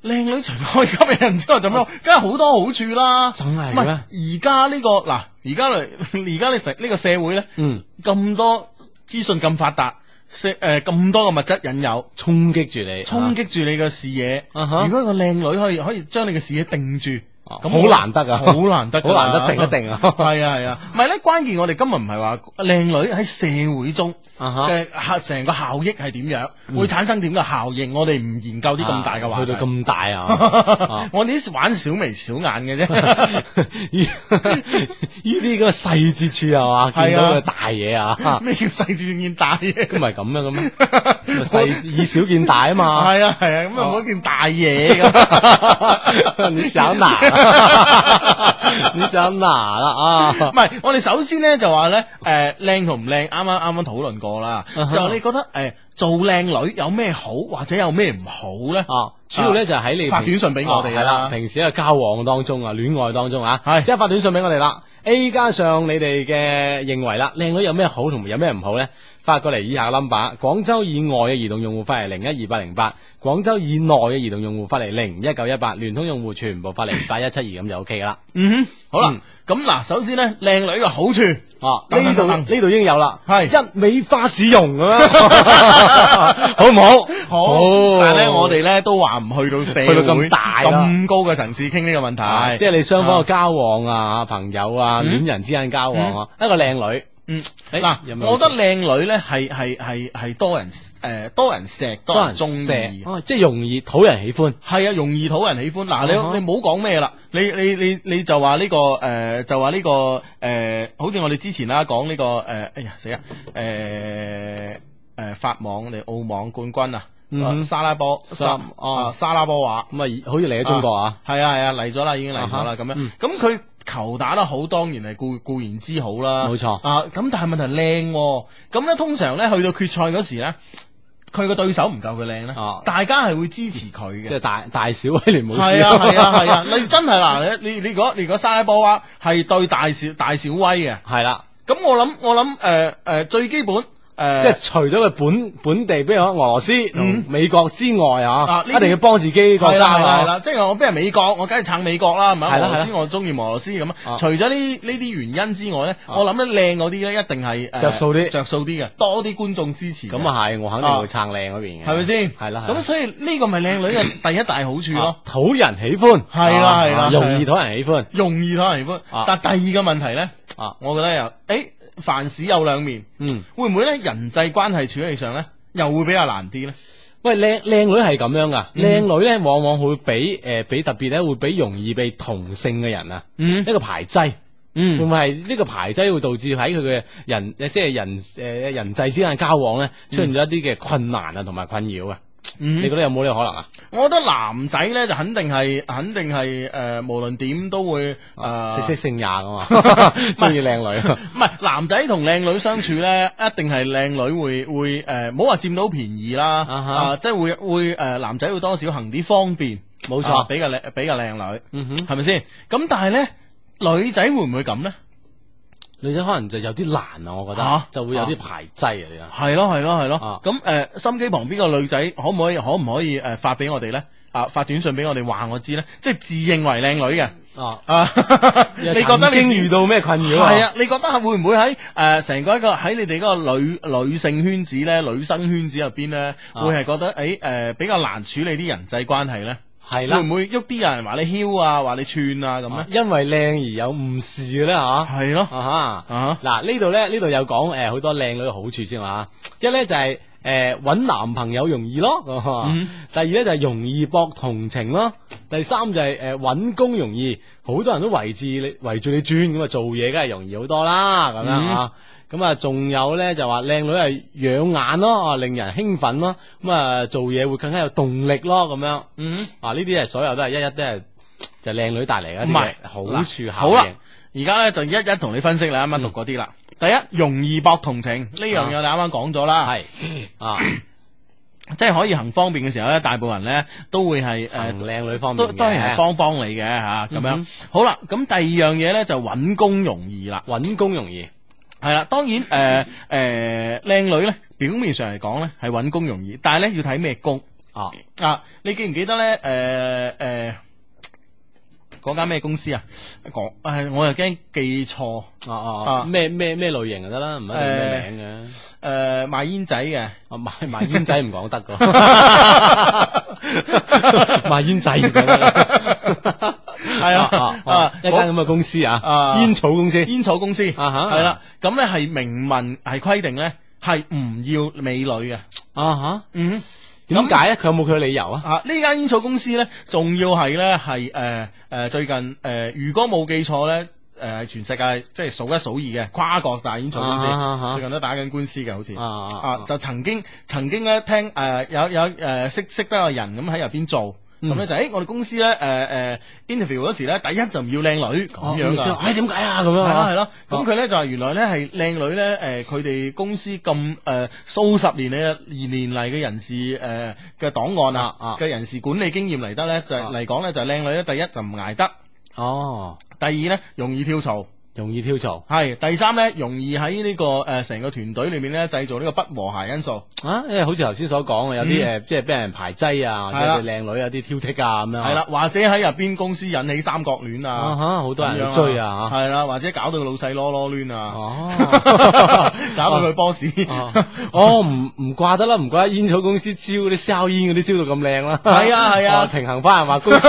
公司內部唔靚， 公司出邊打工嗰 啲燒靚。煙嗰啲好多人好多人外判㗎好係似唔啊，係佢都要啊？即係反正係呢個公煙草公司名義啊。咁燒梗係冇計啦，啊係咪啊哦？反正咧就係喺寫字樓咧聽講啦，聽講係咁樣啦哦，係啊，所以咧揾工容易咧未必，未必啊，睇下你視乎揾咩工 啊， 你燒煙你又唔同啊。啊，夜總會 揾梗係容易啦吓，咁樣好。第三咧就多人圍住你轉，做嘢容易啲咁啊。啊，咁咧，我覺得咧呢樣嘢又係兩睇啦。多人圍住你轉，做嘢容易啲固然之係啦啊，即係比如話你一個成個男性嘅一個社群入邊，你梗係好多男仔圍住你轉，會誒會幫你啦會幫你做嘢啦，你會容易啊哈但係咧，另外咧會唔會俾人產生個錯覺咧？就係你其實你嘅誒你嘅工作能力好差咧，誒，因為咧，因冇為人幫啊唔掂啊！你睇下佢咁啊樣，靠靠靚啫嘛，靠樣啫嘛，係啊嘛賣樣嘅佢咁啊樣哦。咁樣，即係唔係唔係賣實力 嚇，系啦系啦系啦，中中有一身本領， 俾呢啲無無施展之處啊， 嘅，俾呢啲狂風浪蝶 啊，搞到亂晒龍，啊 係咪先？ 啊咁呢個都應該係嗯壞處嚟，呢個壞處。誒，其實仲仲有一個壞處咧，就係誒，即係比如講靚女佢揾。即係揾男朋友，頭先佢哋話揾男朋友容易嚇，嗯其實有時會唔會有有時咧就高不成低不就咧嚇，係啦有呢個尷尬㗎啊呢個咧就係第三點啦，即係話係啦靚女诶诶，靚女都揾唔诶，靚女會比較容易揾到男朋友。其實呢樣嘢咧，诶圍住靚女轉人咧，狂風浪蝶固然之多，嚇，诶，啊但係咧問題真咧命天子啦，問題咧就越多選擇咧，正所謂花多眼亂花多眼亂你越難落呢個決心。係係啦，馬馬下手，我係一個普通嘅女仔。哦啊，诶、你識欣賞我就知道我靚。哦啊，你唔識欣賞我嗰啲，呃對唔住，我都我都我都唔唔係你嗰杯茶，哦或者你都唔係我嗰杯茶。哦，馬眼手識欣賞佢就得嗰一個哦咁樣，係啦，一拍即合。係咯，誒咁好容易咁㗎一嘛一段美滿嘅姻緣就係 OK 啦啊！咁哇，喺而家如果係一個大美人咁啊，哇，啲 booking 嘅星期一到星期七嘅。佢就揀啦，啊誒 Hugo 誒麻 麻啦，阿志 OK 嘅， 阿 B B 又仲 掂咁啊，咁樣就弊啦，係啦，咁啊點啊？好難判斷噶嘛，係咪先啊？啊，個個都誒誒誒落誒落班食嘢咁啊，啊個個都挖空心思噶嘛，係咪先？啊約你嚇啊，約你去啲好特別嘅地方食嘢啊，好食嘅地方食嘢啊，甚至乎好貴嘅地方食嘢啊，咁樣你根本好難分辨啊。啊哈，係咪咁啊先令佢咧有時咧有時咧就話有啲對佢好真心嘅人咧嗯嚇，輕輕有其他嘅，比如外形條件或者有啲條件咧稍有差，有啲咁多差咧，就覺得誒自嗯己有啲差池咁啊有啲自己咁靚嗬，誒點解要同佢咧？啊好得滯嗰啲咧又好似又攀唔上，嗯呢個時候喺心理上啊嗯平衡唔到自己，係啦，高係啦不成低不就。係啊係啊，係啊嗯高不成低不就，所以咧點解咧誒話追靚女咧，其實追大美人啊，即係公認嗰啲靚女呢得一招咧，嗯，你知唔知咩咩招啊？唔知死纏爛打，啊就得啦，唯一一招嘅。啊只能夠用呢招，你因冇辦法，你知唔知啊為？佢太多應酬啦。係啊你係啊，你根本上你冇冇時間俾你施展啊！佢要分俾你嘅時哦間，佢要配俾你嘅時間咧係好少啊！哎呀哎呀，嗯嗯忍住忍哎住， 配俾你配俾你嘅時間好少，所以你啊唯有咧就一有機會無時無刻就等住佢啲時間出現。。啊你無時無刻要存在啊！好多男仔咧就話：，誒，我唔捱得死誒、呃死纏爛打，我覺得或者我覺得死纏爛打好 cheap 啊咁樣啊啊我唔出邊大把世界係係得你靚咩咁樣，啊咁就會走咗去。咁你算啦，咁你就啊放棄佢啦，系係啦，嘛？ 或者好多人咧約你幾次咧，即係見你，诶、有咁多 booking 啊，算啦咁樣。或者有啲人自卑咧，啊，搞多啲次又走咗去咁多啊人追點點點，唉，係啊算啦，我都避一避啦。啊係啊係啊，所以咧，如果真係追嗰啲公認嘅大美人咧，得一招嘅啫，就係、死纏爛打打，係嘛我無處不在。 你一有時間，我就喺你身邊。系啦系啦系啦啊，真系噶，啊嗯哼同埋靓女揾揾诶呢個男朋友難啊，仲有另外一點家庭壓力啊，係啦，冇錯，家庭壓力咧，因為因為靚啊啊嗬，我個女咁靚嗬嗯，於是乎咧佢就會挑剔話，誒呢個係咪你男朋友啊？佢點點點點喎，就佢只睇到呢個男男性，即係佢嘅嗯誒男朋女嘅男朋友嘅一啲缺點啊，睇唔到佢優點啊。因係為家庭壓力咧，有時咧就會都幾影響呢個靚女嘅判斷。係啊，你爸爸媽媽即係你爸爸媽媽係當然。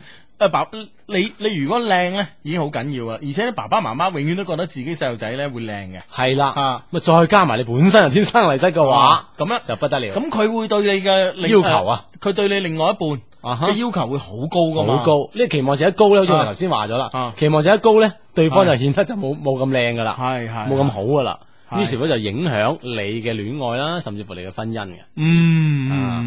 即係咁樣噶吓，系系系，咁啊，诶呢位 friend 都话啦，诶、会啊，妒忌心好重噶，惊惊你靓过自己啊，咁样 啊，啊，唉。系咯，冇錯，因為可能女女仔睇女仔，可能的確有佢哋一有同男仔睇女仔嗯唔同嘅 觀點啊，同埋角度啊，诶呢句说话好好啊，點啊？呢个短信，佢话靓女嘅作用咧就系、就系、英雄诞生嘅欲望与拼搏嘅勇气，哇 即係你誒靚女嘅出現咧，就會有英雄嘅產生 噶啦，啊，应该系啊，係嘛啊咁好啦，咁咧開始咧，經過我哋一輪嘴之後咧，咁咧就誒誒、呃呃就大家咧開始意識到做靚女唔好 啦。唔做靚女啦，咁唔呢認自己係靚 女啦。啊呢位 friend 咧就靚女可以引起紛爭，誒、就好似特洛伊就係咁啦，係咯，啊啊為咗個海倫咁樣，兩個國家係咁打 係咁打，啊打幾廿年咁啊係嘛，唉啊打到就個靚女都老啦。 於是乎，原來係爭個路嘅。話有冇搞錯啊？為個阿婆打唔落去咁，哦，嗱，呢呢個係一個靚女發嚟啊，講講一啲嘅苦處啊。嗯，佢話我係一個靚女嘅經理，即係經理嚟嘅呢個靚女係啊嗯，經常俾人話我係一係佢話我我係一位靚女經理，係係啦，佢咪做經理嘅靚女啊嘛。乜你你啱啱讀係我我係一位靚女嘅經理，咁唔同噶，啱啱啱佢嗰靚女嘅經理諗第樣噶，呢個靚女做經理嘅吓，佢嗯係經常咧俾人話佢係一個花樽而已，所以咧佢佢知道咧佢自己要比常人付出更多先可以做得更好。但問題咧就喺呢度咯，你誒、呃你如果係誒、呃要比常人付出更多，當然啦嚇。但係你付出嗰時咧，你如果做到係全世界都睇到嘅咧，人哋就切搏表現咁樣啊其實都冇料嘅咁樣嚇。咁如果你暗啞底咧，自己 默默啊默默耕耘咧，又俾人講，又人哋又唔知。啊，往有一身好本領啊！係啊，難得一身好本領啊啊！ 情關始終闖不 啊過。 靓女坐唔過情關閉啊！呢個係咁嘅講，我我係一個小靚女，我啊覺得找即係揾男朋友真係好難㗎。嗯個條件好嘅自己又唔放心喎， 真係喎條件唔好嘅自己又唔想要喎，好多人中意。誒，但係咁追嘅咧，又冇幾個咁樣。啊哈！哎呀，即係好靚女，有時人哋係咯係咯唔敢追啊。係咯，係咯，係咯，係啊，咯，真係呢個弊。其實咧講開靚女，有時喺呢個戀愛當當中咧，嗯嗰種信任程度亦都會降低啊，會唔會咧？係啊如果你靚女啊，個靚女接個電話啊，唔知係咪邊個追佢又嚟追佢啦，嗯自己唔放心。咁即系唔系咁理論上嚟講，就好似呢位小靚女咁啦。小靚女有句話好啱嘅，誒啊俾我睇啊下呢度。咁樣佢話啦，嗱，诶诶，條件好嘅，好多人中意，嗱呢個重點喺呢度，啊哈好多人中意，但咧诶夠膽追嘅冇幾個冇幾個 就係咁樣啦，就係咁啦就係咁啦，即係話诶好多男仔知道佢靚啊，啊。冇自信如果係我女朋友就好啦，係啦但係得個好字，但冇自信，係啦，唉，因為驚靚女啊，容容易嚇，嗯。容易見異思遷咁樣。所以咧，心機旁邊嘅朋友啊，靚女都係一殼眼淚係啦啊！，我係點解要做呢個專題咧？ 我哋要幫靚因為女，我知道呢個世界上嘅靚女係少數喎。 我哋唔幫佢，邊個幫佢？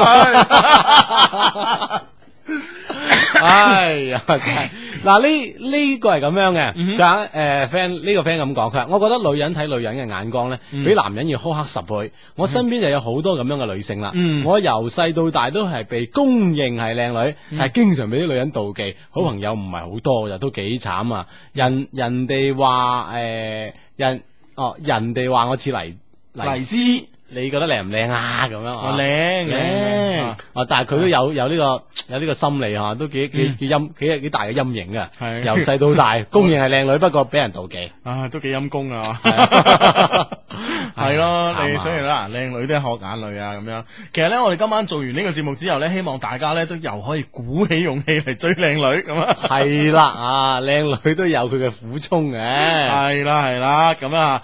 誒、呢位 friend 咧就話咧，我哋廣東省中醫院啊，招啲護士咧，誒、全部都係靚護士嚟嘅，特別係二沙島分院。係啊係啊，呢、個我聽 friend 講啊，我啲誒咁咧，我 friend 喺邊度做嘅咧？我 friend 咧就喺啊兒童醫院做嘅。啊嗯哈哈哈啊咁樣，咁我話誒係喎，你有冇靚？你嗰度有冇靚護士啊？佢話靚嗰啲二沙島間揀晒啦， 輪唔到佢哋揀啊 佢！喺通常嚟兒童醫院嗰啲，我老婆呢啲啊算係咁噶啦， 咁就係咁都即刻攞，即刻立住咗啦。係啊，已經俾佢立咗啦，佢話已經最睇得下噶啦，已經 咁樣。